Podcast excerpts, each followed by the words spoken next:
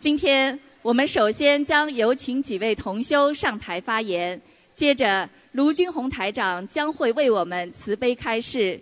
接下来还有一位同修与我们分享学佛的心得体会。随后，卢军红台长将会现场为我们看图腾、解答问题。请大家预先准备好各自的问题。当抽到您的号码时，请到台前准备。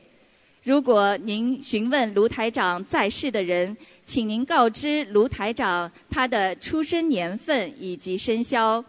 如果您问的是过世的亡人，请您告知卢军红台长亡人的姓名以及准确的写法。下面，让我们有请来自马来西亚的 Joanne 同修与我们分享：妈妈患有肺癌晚期，在医治无效之时，有幸得遇心灵法门。通过心灵法门三大法宝——念经、许愿、放生，癌细胞神奇消失，消灾延寿，创造奇迹。卓安同修自身的忧郁症彻底痊愈，让我们掌声欢迎。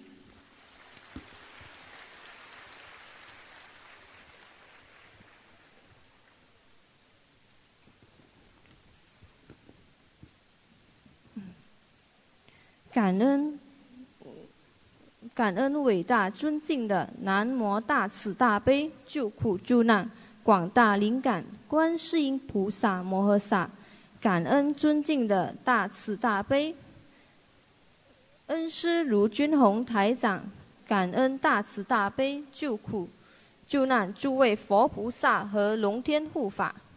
大家好，我是来自马来西亚郑同修 Joanne，一直以来。还没开始修心念经的我，遇到各种困难都是听天由命。就在三年前的二零一一年十二月尾，我家中不幸发生了大事，妈妈咳嗽了好几个月未能痊愈，去医院做了身体体验，体验报告显示了妈妈得了第三期肺癌。这突如其来的消息竟然降临在我家。当时我们全家都感到惊慌失措和沮丧，不知如何是好。后来，主治医生安排了妈妈到医院做化疗和射疗。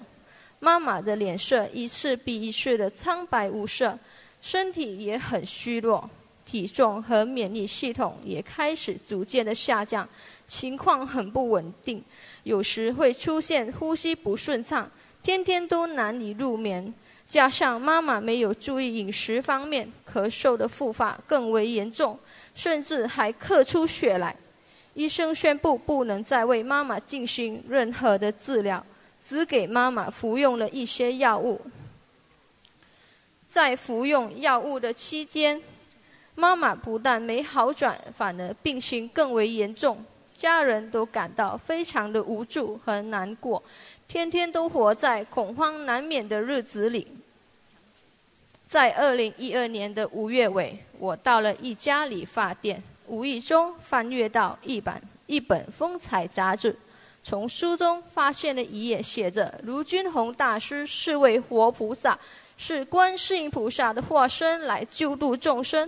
医学上很多治不了的疑难杂症的病痛都被救好了，我顿时感到了一丝的希望和喜悦，心想这次妈妈的病有救了。于是赶紧联络了马来西亚心灵法门冰城共修会的张同修，他很慈悲的寄送了卢台长的书籍、光碟和经书给我，教导我如何通过三大法宝为妈妈祈求。由于妈妈当时不信佛，生怕妈妈造口业，我在隐瞒妈妈的情况下，一星期没去上班，在自己家中为妈妈念经念小房子。在短短一星期后，烧了所念的小房子，妈妈的咳嗽明显好转了，脸色也开始红润，这让我更坚信学佛的信心。我要我向观世音菩萨发愿，要广度更多的有缘众生。我每天帮妈妈念七遍的心经，求观世音菩萨能够早日让妈妈信佛、开智慧、学念经。现在值得令我开心的是，妈妈终于拿起经书开始念经了。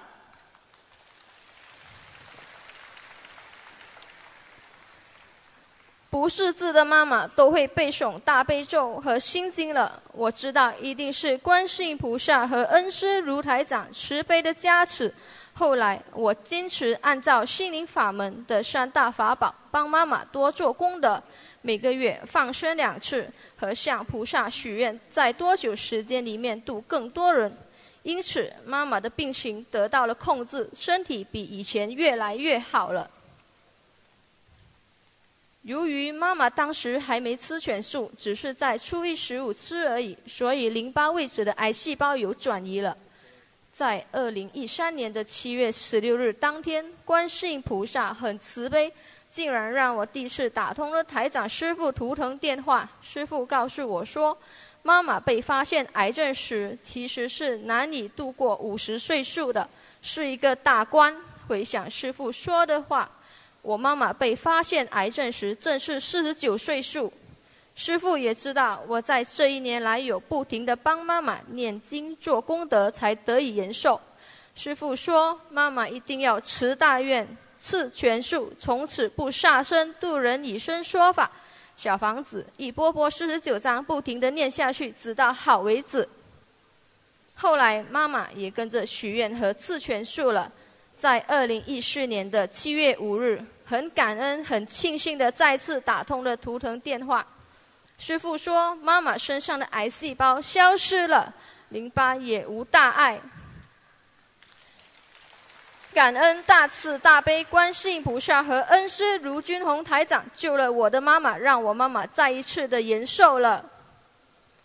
在我还没学心灵法门之前，我是一个爱钻牛角尖、很执着的人，好胜心非常强，时常为了一些琐碎的事想不开，因此得了忧郁症，活得很痛苦。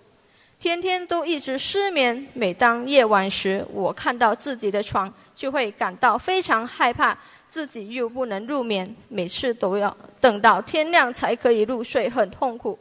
尤其是睡在我枕边的人更担忧我而难受。有时自己感觉到思维不是自己所能控制的，每天都有一种莫名其妙的压迫感，觉得做人活着很没有意思，很想了断自己的生命。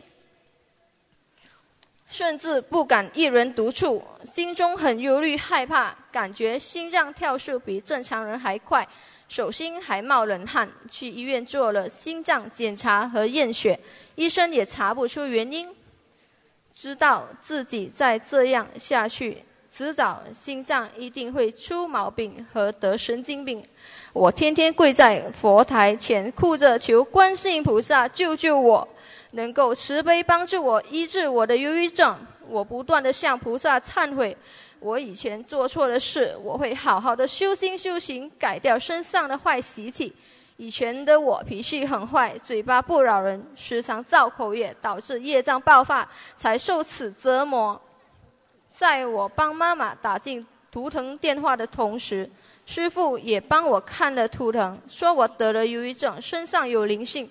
师傅还慈悲的开功课给我，要我每天加念心经四十九遍，解结咒四十九遍，小房子也不停一波波念下去。短短的一个月内，我的忧郁症完完全全的康复了，不再失眠了。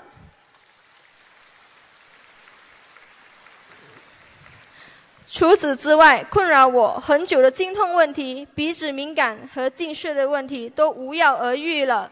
我在此希望大家不要像我一样，自己种下的恶因都不知而得此恶果。要懂得因果的存在，真的是真实不虚的。不要等到业障爆发才去修，趁人还没事时，要好好的修，珍惜自己的慧命。人生难得，佛法难闻。要不是遇到心灵法门，妈妈的安危和自身的病痛都难以解脱。不敢想象自己以后的日子将会是如何度过。我一定会好好的修一门精进，永不退转，广度有缘众生。非常感恩大慈大悲救苦救难广大灵感观世音菩萨摩诃萨，感恩大慈大悲救苦救难恩师卢军宏台长，能让我遇到这么好的法门，感恩大家。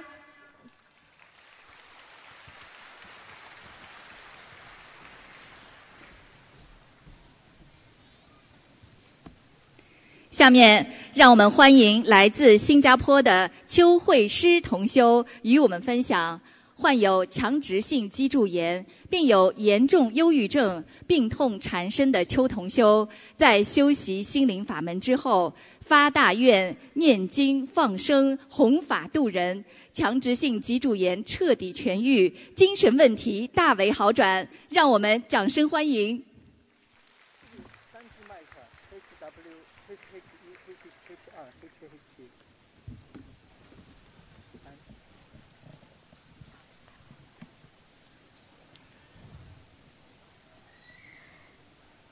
感恩南无大慈大悲救苦救难广大灵感的观世音菩萨摩诃萨，感恩南无大慈大悲救苦救难的诸位佛菩萨，感恩大慈大悲救苦救难的恩师慈父卢军宏台长，感恩诸位龙天护法。今天非常感恩有此机会跟大家分享。我学习心灵法门的感悟，十二岁开始，我就经历了一段长达十八年的梦魇人生。这十八年内，我经常被鬼压床。这段被鬼压床的日子，让我逐渐失去健康的身体，也让我陷入惧怕之中。同时，我的身体的阴气越来越重，也越来越悲观，跟家人的感情。越来越差，只有母亲和哥哥给我帮助。这样冷漠的家庭环境，让我产生了自卑感和怨天尤人的个性，让我想离家出走，也让我看见了灵性，甚至有的时候让我想轻生。直到我上了大学，接触了佛法，我的情况缓解下来。然而，我业障深重。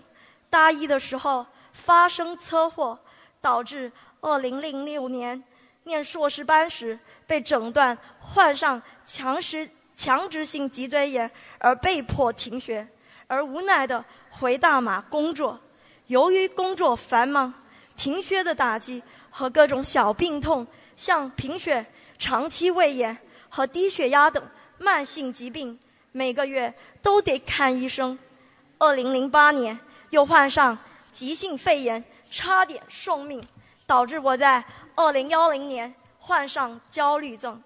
愚痴的我，为了省钱，执意要靠自己的意志力来战胜焦虑症，医生就停看了。所幸在二零幺零年年底，我哥让我认识了心灵法门，感恩我哥哥的耐心劝导，在二零幺幺年年初。我开始念三遍大悲咒和心经，由于功课做得少，小房子做得慢，同年三月业障爆发，我患上了忧郁症、焦虑症，伴随忧郁症，让人苦不堪言。一个多星期彻夜未眠，简直生不如死。幸好在哥哥的劝导下，我加紧念小房子，增加功课遍数。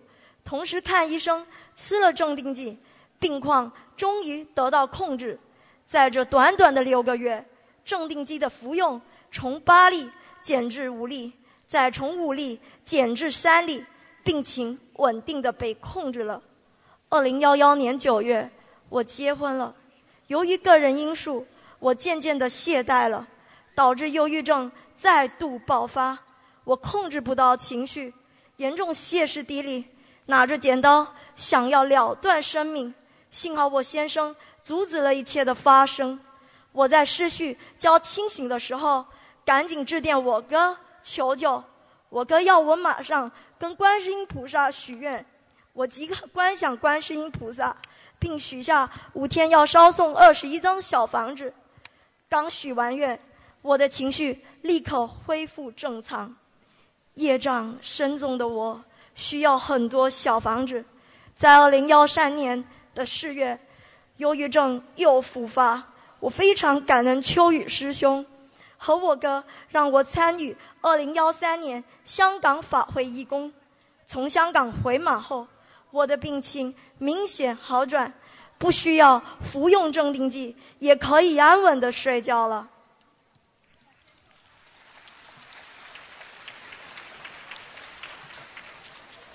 同年八月。八生心灵法门观音堂成立，我非常感恩三尼师兄等人，让我到观音堂值班和跟随师兄们去弘法和放生。我更感恩南无大慈大悲观世音菩萨和恩师慈父卢台长，让业障深重的我，在二零幺四年三月顺利的拜师成为弟子。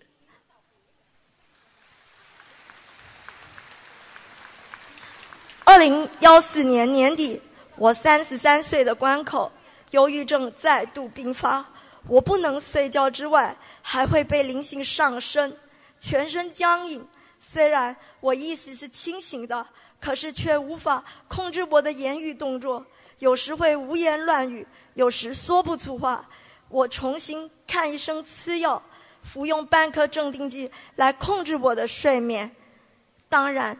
那时候我再度发愿，我愿这辈子跟随南无大慈大悲观世音菩萨修心修行，永不退转。也许愿度跟我有缘的众生，见一个救一个。如果我的精神疾病痊愈，我会出来分享。二零幺四年十一月初，在我哥姐的劝导下，自己想通，毅然。把工作给辞去，决定专心念经和小房子，并多花时间弘法度人。同年十一月二十日，我姐帮我打通图腾电话，师傅慈悲开示，我需要至少七百张的小房子才能好转，而且要我好好的努力精进。目前小房子张数还了超过半数以上，且也在新加坡当值班义工和随师兄弘法度人。二零幺五年二月初，我再次许愿放生一千条鱼，我已在过年期间完成了。二零幺五年的今天，鬼压床、强直性脊椎炎都痊愈了。虽然我的精神疾病还未完全痊愈，可是我不会想要轻生，而且我也不会被灵性控制了。我的心不愿了。这是我自己前辈子造的恶因，这辈子得受的恶果。我生生记住师傅跟我们说的：吃苦就是消业障，精神疾病乃为灵性病。当然，自己的执着心也是害自己的根源。所以我一定会好好的改过。最后，我要感恩南无大慈大悲观世音菩萨摩诃萨，感恩恩师卢军宏。师傅，感恩一直给我鼓励和帮助的哥哥，感恩让我到新加坡当值班义工的新加坡师兄们，也感恩疼爱我的家人，感恩有这么好的法门，让我有机会借由念经、许愿、放生来消我前世和今世的业障。心灵法门也让我们兄弟姐妹相处融洽，也让我的家庭。越来越和睦了，在座的各位听众，你们今天有缘来此，就代表你们和观世音菩萨有缘，一定要好好把握此机缘。谢谢大家。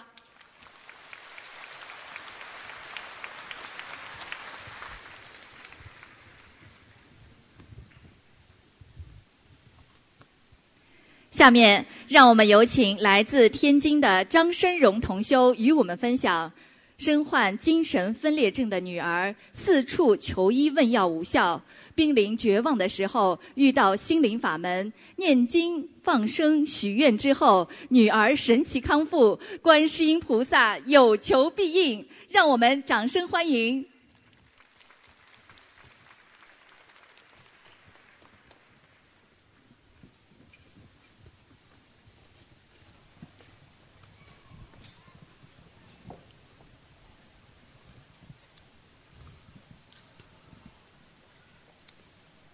感恩南无大慈大悲救苦救难广大灵感观世音菩萨，感恩龙天护法诸佛菩萨，感恩慈悲大德的卢金红恩师，感恩各位佛友及诸位有缘人，各位佛友，我们相聚在新加坡这个美丽的国家，共沾法喜，共沐法衣。在佛光普照下聆听佛音，这末法时期，应用了殊胜的心理法门的诞生，是伟大的观世音菩萨宏慈大愿，不放弃我们这些迷途苦难中的孩子，赐给了我们一条回家的路，一条回到观音妈妈怀抱的路。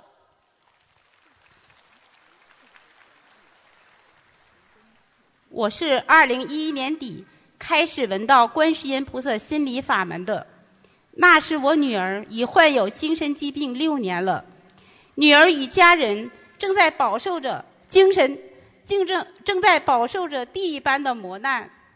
女儿从小乖巧懂事，不但学习好，画画跳舞样样优秀，从小就怀揣梦想，长大后要做个对社会有用的人。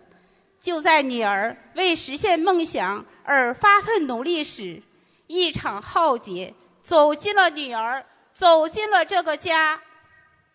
那时女儿十六岁，开始无缘无故的发脾气、烦躁，经常发呆，学习成绩急剧下降。孩子的突变让家长和老师都感到不知所措，无奈我带着孩子。去了心理诊所，被诊断为抑郁症，在医生的建议下服药三个月。三个月下来，孩子是不发脾气了，但两眼呆滞，身体像打了气一样虚肿，每天躺在床上昏睡。看着女儿变成这个样子，非常心痛。家人和朋友四处托关系，找专家重新诊治。甚至到北京找全国最权威的专家，面对昂贵的挂号费，也没有丝毫却步，只想讨到能够治疗女儿疾病的良方。最终，女儿的病确诊为偏执性精神分裂症，必须吃药治疗，但药物也只能是控制，治愈很难。这个诊断结果。就像一把盐再次撒到我滴血的伤口上，我和老公的精神几经崩溃，情绪都很烦躁，经常吵架，相互指责、抱怨，甚至谩骂。这样的日子真是生不如死。我不甘心就这样过下去，想祈求菩萨救救孩子。我带着孩子朝山拜佛。二零零七年，我皈依佛门，成为一名居士，结识了一些佛友。在他们的帮助下，我带着孩子住寺庙、建住持，这样折腾了三年，均无奏效。孩子的病越犯的是越来越厉害，开始在家打闹、砸东西、自残，无法控制。无奈，二零一一年初，把女儿送进了精神病院。女儿住院之后，有同修邀我参加心灵法门共修会。当时我身心疲惫，无心前去。通过几年的学佛，我知道这是因果报应，无论我怎么做都无力回天。对于别人的帮助，再也不想接受了。十月份，这位同修第三次邀我参加同修会，那一面子我去了。同修会上。大家畅谈学习心灵法门的灵验事例，如何解决生活中的种种问题。虽然我对他们说的我会相信，但是我感觉我家的问题实在是太难了，是无法解决的。临走时，张居士递给我一张光盘，送给我一张光盘。晚上，我把光盘放到 DVD 机里，看看是什么内容。那是台长香港法会的光盘，看着看着，我的眼泪就不停的往下掉泪。我感到我有救了，我的孩子有救了，就是这位台长能救我们了。于是我开始学习心灵法门，在为女儿念诵三十多张小房子，去医院看望女儿时，简直让我惊呆了。女儿两眼炯炯有神，虚胖的身体几乎瘦了一圈，动作灵敏，大夫都说神了。我被小房子的神奇震撼了。从医院回来，从医院回来，我抓紧了小房子的念诵，强大的动力真的让我停不下来。我从早上六点到晚上六点，中间饿了就吃点简单的。嘴皮子磨破了都没有感觉痛，每天必保七八张小房子，有一天竟然念了十一张小房子，真的是狂念了。随着小房子的增加，孩子在医院神奇的变化着，我的身体也越来越好，气色也变了，脑子反应也灵活了，心情也开朗了。这时候，我出现了很多梦境，梦到女儿。病情缘由是前世冤结所致，紧接着紧着紧接着就梦到台长教育我，愤怒的教育我，还在梦还梦到台长给女儿看图腾，在为女儿念了一百二十六张小房子时，梦到两只大乌龟从我身体左右两侧爬过来，碰在一起，打出两个字“吉祥”。醒来后，我激动的热泪盈眶，感恩观世音菩萨，感恩卢清红恩师，心灵法门三大法宝，许愿、念经、放生有多么殊胜，是我们凡人理解不了的。只要我们照着去做，就会有意想不到的收获。心灵法门是大慈大悲观世音菩萨洒向人间。解脱苦难的灵丹妙药。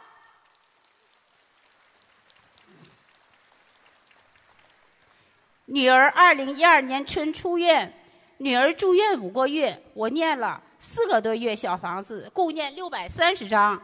现在女儿在家三年，过着正常人的生活，看电脑、听音乐，自己出去购物、逛街，应变自如。特别是今年初。放下五六年的画笔，又重新拿起来了，画的比以前还要好。这就是心灵法门的神奇，是观世音菩萨慈悲，给了我女儿重生的希望，给挽救了我的家。我修持心灵法门至今有三年了，三年来我从不敢懈怠，坚持每天五六小时念经，坚持每月两次放生。坚持随缘度人，我的家庭一天比一天好，孩子的状况也越来越好。这三年中，我无数次梦到台长加持我，感恩的泪水不知道流了多少。心灵法门不但救了我的女儿，救了我的家，更让我欣慰的是，台长的白话佛法拯救了我的慧命。现在我把什么都看淡了，不执迷假象了。发愿跟着师傅好好修，一门精进，永不退转。跟着师傅救度更多的有缘众生，使更多的有缘众生乘上观世音菩萨心理法门的法船，早日离苦得乐。我修的不好，业障深重。请各位佛友多提宝贵意见。感恩大慈大悲救苦救难观世音菩萨，感恩龙天护法诸佛菩萨，感恩卢金红恩师把这么殊胜的法门带到人间，造福人类，解脱六道有缘众生苦难。感恩磨难让我闻到这么殊胜的法门，感恩大家，谢谢。下面，让我们有请来自新加坡的秀端同修代替她的先生蔡美山与我们分享修习心灵法门之后，观世音菩萨慈悲加持，卢军宏台长慈悲点化，肺炎神奇迅速痊愈，成功戒除烟酒。观世音菩萨有求必应，让我们掌声欢迎。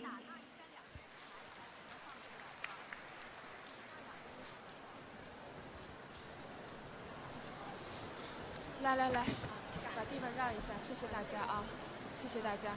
来，大家起来一下，我们要看多腾的准备了。啊，不好意思啊。七米，你那个纸拿好了吗？没问题，给我几个，我帮你们一起。我是蔡美山的太太，OK OK。因为我先生声音沙哑，所以由我代他发言我。们会有那个什么？感恩南无大慈大悲救苦救难广大灵感观世音菩萨摩诃萨，感恩大慈大悲卢军宏台长，感恩诸位佛菩萨、龙天护法菩萨，感恩成就这次法会所有的佛友们，感恩新加坡共修组给我这次机会现身说法。首先，我要忏悔，在我年轻的时候，我做了很多不好的事情，让我消福消受。十几十几岁就开始学人家抽烟、喝酒，到后来烟不离手，酒不停口，白天黑夜颠倒，开口出话《三字经》。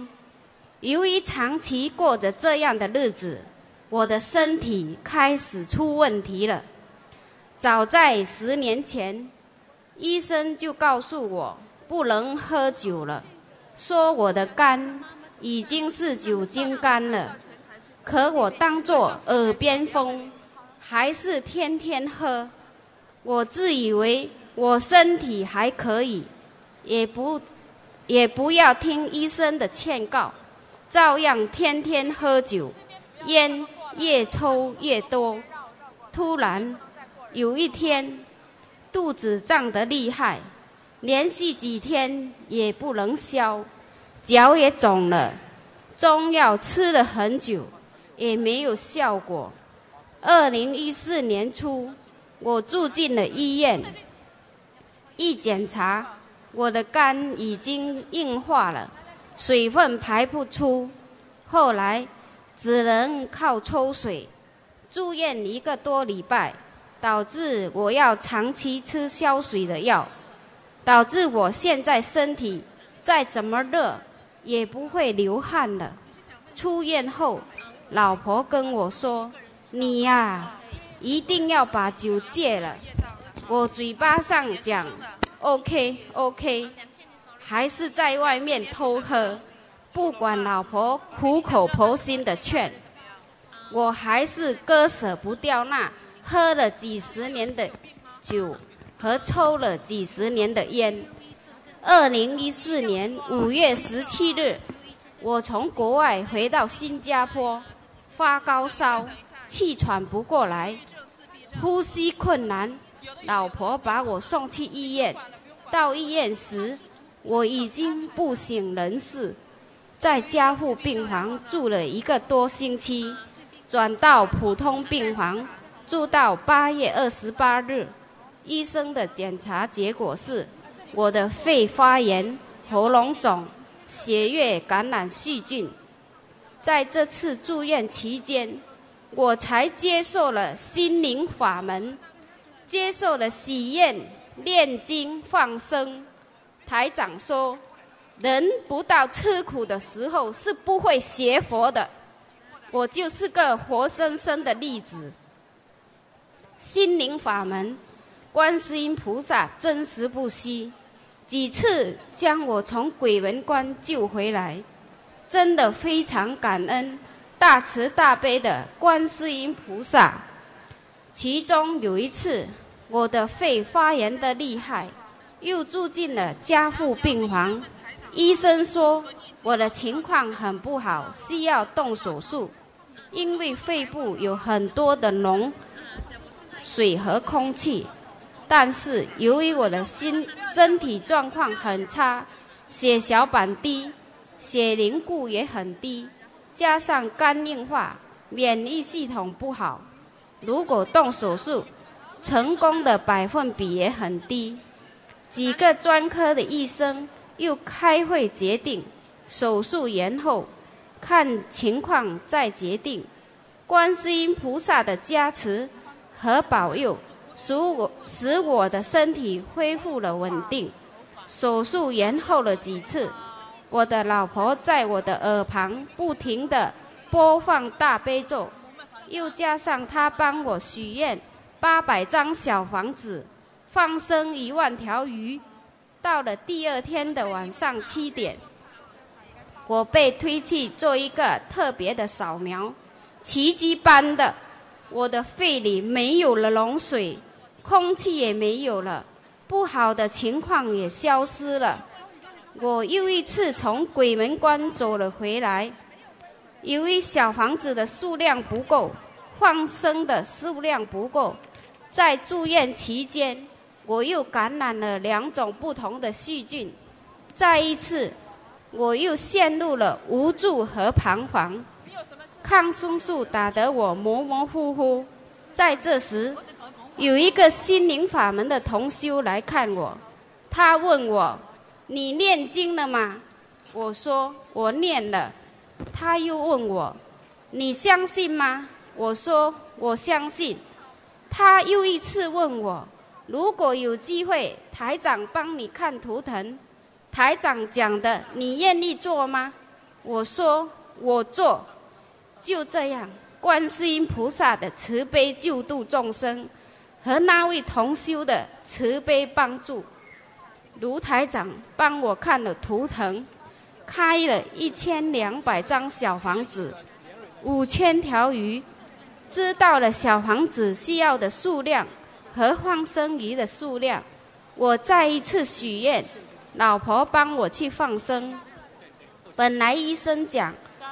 还需要两个礼拜，看能不能出院。但是许愿放生后的第二天，就是八月二十八日，我出院回家了。我通过观世音菩萨的心灵法门，通过三大法宝许愿、念经、放生，我的身体慢慢的恢复了。最让我感恩的是。我成功的戒烟戒酒了，我的验血报告也指出，我的各种指标都正常了。如果不是观世音菩萨的加持力，我怎么能戒掉多年的恶习呀？出院回家后，由于喉咙肿过，抢救时插过管，声带损伤。医生说半年应会自动好的，可是到现在半年过去了，我的声音还是没有好转，说话时沙哑，很小声。今年二月十七日去看医生，做详细的检查，发现喉咙左边有一个肿粒，医生怀疑可能是这粒肿块而影响，才发不出声音。医生建议做一次切片检查。看这肿瘤是良性还是恶性，在做切片检查时，等待期间，我和太太一直坚持念经放生。等我检查时，医生却发现左边的肿块没有了，但是右边又长了一粒。这真是师傅讲的，如果你不超度它，灵性会在你的身上跑来跑去。这次虽然让我免去了切片的痛苦，但是到目前为止，医生也检查不出我的喉咙是什么问题而导致发不出声音。这时候，我想起台长讲过，我们人有两种病，一种是肉体病，一种是灵性病。我的喉咙发不出声音。而医生又检查不出是什么毛病，我就想，这应该是卢台长说的那种灵性病。卢台长说，只要是灵性病，我相信通过许愿、念经、念小房子、放生就会好的。我相信，只要我用心努力、精进的念经、念小房子、放生，我的病一定会好的。也请大家一定要相信，观世音菩萨能救我们脱离苦海。